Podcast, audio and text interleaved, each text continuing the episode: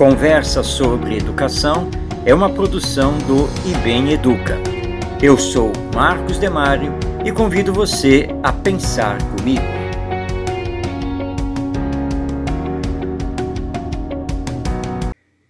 Uma noite calma, uma festa entre familiares e amigos, um passeio na praia e uma tragédia com a perda da vida de um adolescente.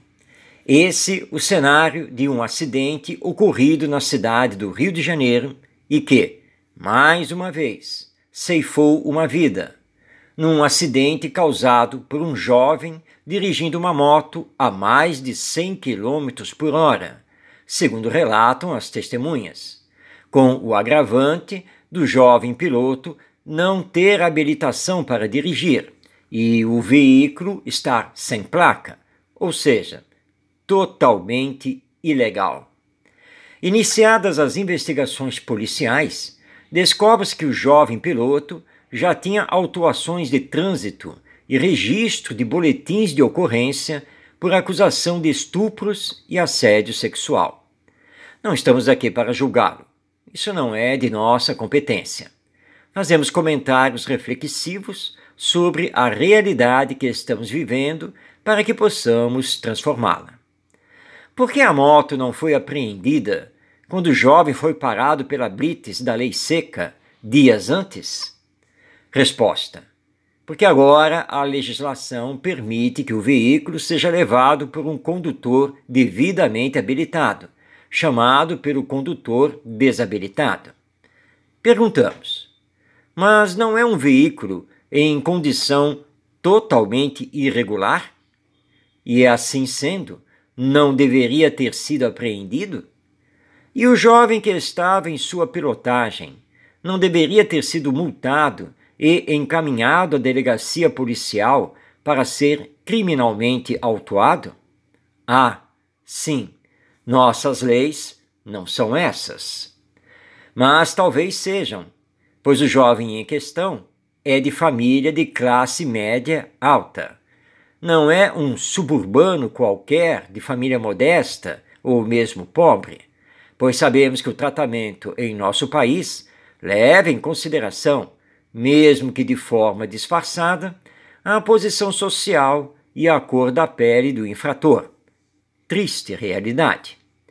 Uma família está devastada, e em particular a mãe, que a tudo presenciou, e o jovem motorista ainda tentou escapar à prisão e alega que tudo não passou de um incidente.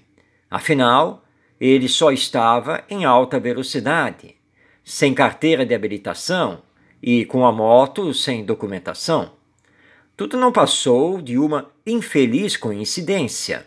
A mãe e o filho é que estavam no lugar errado na hora errada.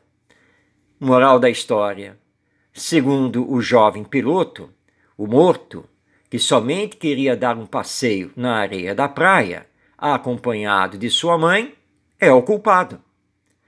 E dizem, mesmo diante desses fatos, que a educação nada tem a ver com isso. Como não? Se é a educação que forma e transforma os seres humanos do ponto de vista moral, que assim educados transformarão a humanidade. O que estamos fazendo com a educação para termos tantos jovens e adultos indiferentes para com a vida dos outros e para com as regras sociais, mesmo aquelas estabelecidas em lei? A hipocrisia e a violência assolam nosso viver social, revelando o quanto estamos indiferentes e insensíveis, vivendo apenas para nós mesmos, distantes de valores espirituais. Entupimos as novas gerações, nossas crianças e jovens, de muitos conhecimentos, mais, nas mais diversas áreas, mas não os preparamos para a vida e para a convivência com os outros. Daí a hipocrisia, a violência, a desonestidade, os preconceitos, as discriminações, o egoísmo e o orgulho que predominam. Isso é sim problema da educação. Como já dizia Paulo Freire, a educação é essencialmente formadora do ser humano. Que formação estamos dando a ele? Parece-nos que a resposta está evidente, muito clara, à nossa frente, diante de tantos exemplos negativos da conduta humana, como o que trouxemos neste podcast para nossa reflexão.